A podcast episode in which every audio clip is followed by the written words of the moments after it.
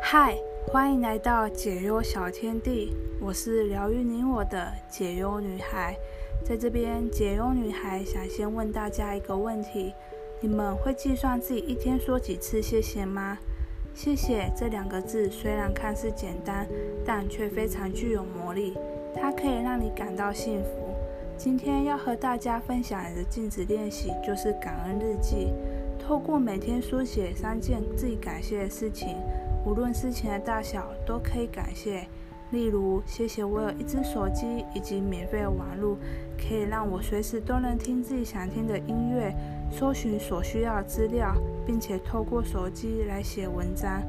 接着，对着镜子说些感谢的话语，我们可以从中发现，原来那些被我们视为理所当然的事情，都是可以让我们感到幸福的。大家可以想一下，没有手机、没有网络的生活吗？现在我们就对着镜中的自己说些感谢的话语吧。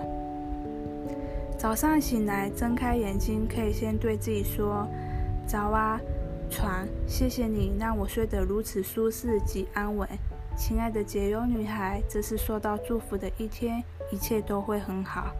走进浴室，拿起牙刷，站在镜子前，对自己说。